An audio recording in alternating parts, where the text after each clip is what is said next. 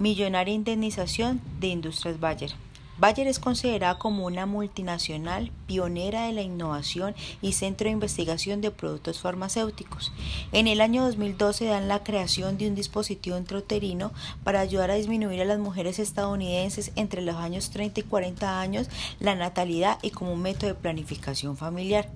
Es un dispositivo que constaba en la inserción de las dos trompas de falopio, generando una proliferación de hormonas y permitiendo que el moco cervical pueda ser mayor grosor y sea una barrera para evitar que el espermatozoide ingrese.